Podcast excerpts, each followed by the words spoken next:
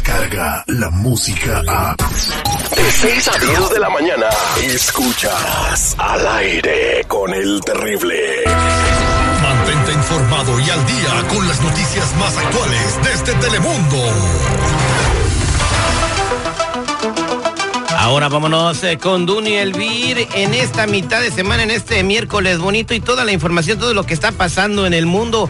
Le damos la bienvenida a Duni Elvir. Dunia, buenos días, ¿cómo estás?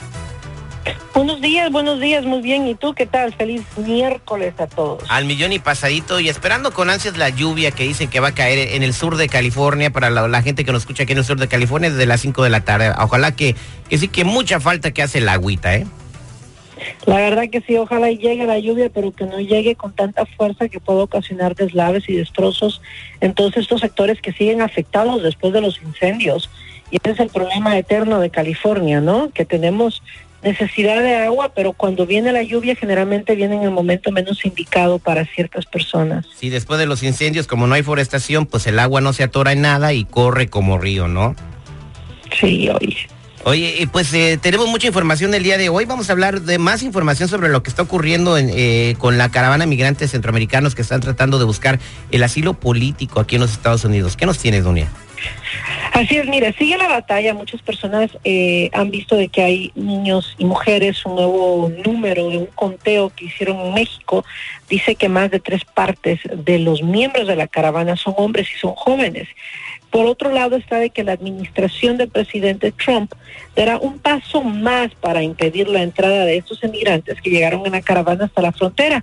El mandatario expresó que apelará a la decisión del juez que hace unos días determinó que el gobierno estadounidense no puede negar el asilo a las personas que entren a este país de forma ilegal.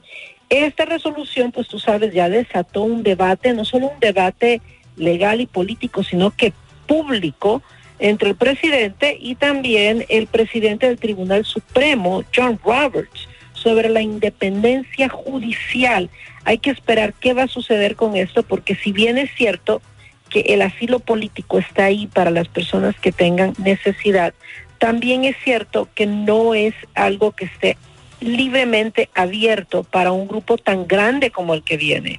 Generalmente el asilo político es para personas que están huyendo de acoso de un gobierno y como México ya les ofreció visa temporal y no la aceptaron, entonces pone de cierta forma en duda cuál es la necesidad de las personas que no lo aceptaron. Cuando huyes de una persecución política, aceptas la ayuda en el primer país que te sientes ya fuera del tuyo. Entonces hay muchas cosas que están en juego que entran en el lenguaje este legal que van a tener que continuar, ¿no? Exactamente, fíjate que ayer tuvimos la oportunidad de mandar un corresponsal de aquí del aire con el terrible a los albergues en Tijuana y en el, eh, en el Deportivo Benito Juárez. Y sí eh, vimos lo que tú dices, pero también eh, hay muchas familias con niños que tienen mucha necesidad y, se ve que alguien les está diciendo que sí van a pasar, ¿no? Ahí están los audios en nuestras redes sociales, ellos están convencidos porque las personas que, que, los trajeron para acá les dijeron que, que se esperen porque sí van a pasar a los Estados Unidos, ¿no? Entonces vamos a ver cómo se resuelve esta situación eh, jurídica con ellos, que la verdad pues eh, todo el mundo merece la oportunidad de, vivir mejor y si tienen la oportunidad de vivir mejor, eh, pues en México espero que todo se mejore y que puedan adaptarse a vivir un poquito ahí mientras esperan su asilo, ¿no? Y que puedan convivir con la comunidad de Tijuana y que ubiquen a las personas que los están perjudicando, porque por unos dos o tres que están podridos ahí, pues a toda la gente pobrecita que de verdad tiene mucha necesidad, la, la, la están eh, apuntando igual y no, no me parece justo. Es que no es justo ni por un lado ni por el otro. Por un lado hay gente muy necesitada, humilde, como dices tú, pudieron comprobar, hay madres, hay niños. Esta gente viene huyendo de la pobreza, de la vil pobreza que se vive en nuestros países. Pero también hay personas que se infiltraron y al final del día, tanto que se dijo que no hay criminales, no hay criminales, y estos nuevos incidentes en las autoridades mexicanas han podido identificar algunos de ellos, entonces sí están afectando la integridad de los que vienen en una lucha por una vida mejor, ¿no? Exactamente, pues vamos a ver qué es lo que sucede. Y en otro orden de ideas, pues eh, se tomó, se dio a conocer ayer que al yerno de Donald Trump en México le van a dar una condecoración, ¿verdad? Que es una de las más altas condecoraciones que han recibido extranjeros en el país azteca. Y pues más de la mitad de la población, si no es que todos están indignados y no entienden por qué, doña Elvira. ¿Quién le van a dar esta medalla? ¿Será a Jared? A Jared Kushner, exactamente, le van a dar el honor del águila azteca que se lo han dado a Walt Disney, a Fidel Castro y a otras personas, eh, pues, eh, que han aportado algo a la sociedad. No, no entiendo qué pudo haber aportado Fidel Castro, ¿verdad? Pero Walt Disney, pues sí pudo haber aportado. ¿Quién se le habrá dado a, Fidel Castro? ¿Quién sabe, no? Bueno, mira, es que a veces eh, es difícil entender qué es lo que están pensando estos gobernantes que se encargan de dar este tipo de reconocimientos, ¿no?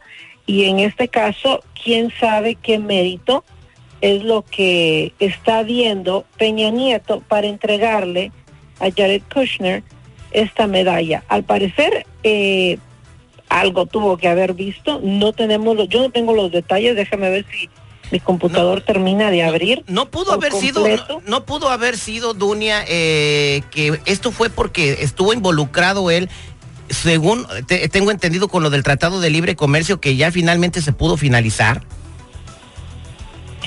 Pues mira, a lo mejor en parte es eso y también tiene que ver eh, otro tipo de análisis, porque al final del día él es como un asesor y si él es el que está encargado de convencer al presidente a que acepte ciertas cosas que él tal vez alegó que no iba a aceptar o ciertos parámetros o que cambie de opinión, entonces por eso es que le están dando la medalla del águila, ¿no? El águila azteca.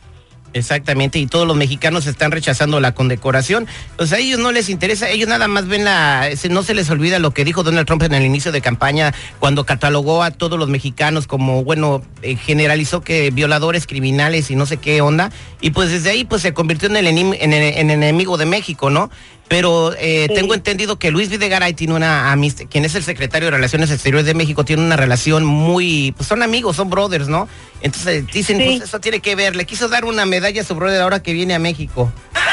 Y también dice que, bueno, mira, dice que es por el vínculo, aparte del vínculo pers- personal que tiene con él, dice que Kushner ha sido mencionado como un enlace importante entre los Pinos y la Casa Blanca en muchas de estas negociaciones. Y este anuncio se dio a conocer en Buenos Aires, ¿no?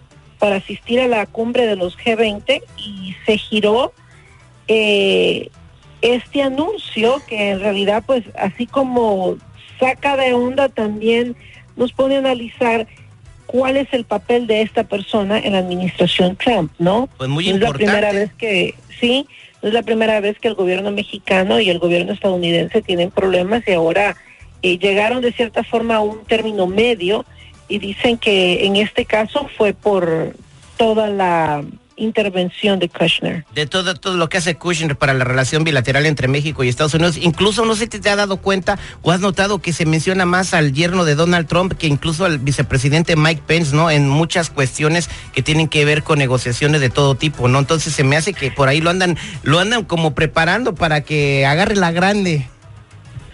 Pues a lo mejor sí o a lo mejor tienen divididos también los, ah, ¿cómo se dice? Las asignaciones, porque sí vemos mucho a Mike Pence en cosas domésticas. En todo lo doméstico, en lo internacional, está involucrado 100% Kushner. Ese- ¿Y usted qué Así opina, seguridad? ¿Se merece la medalla él o no se la merece, Jared Kushner? Algo le vieron. ¿Qué le para, habrán dar- visto? para darle para darle este reconocimiento internacional, ¿no?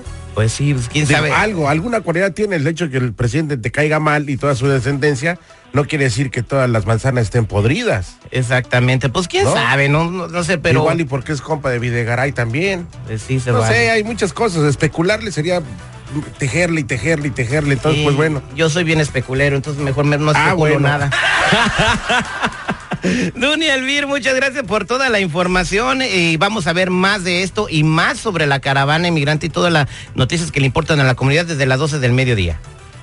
Así estamos ahí al pendiente para servirles dos, cinco, cinco y media y hoy los acompaño a las seis de la tarde también. Ese es Dunia, Toño. soy pero- tu fan.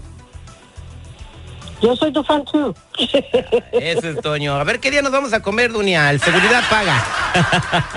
Pues dices, dices, dices y nada. Yo aquí como la Ya está. Tómale, ahí está. Ya está ¿Otra amarrado. invitación? Ya está amarrado, ya está amarrado. Antes del 13 de diciembre, antes del 13 de diciembre nos vamos a unas pupusas bien chidas en el downtown. Órale, al cáscara este. Descarga la música a. Escuchas al aire con el terrible. De 6 a 10 de la mañana.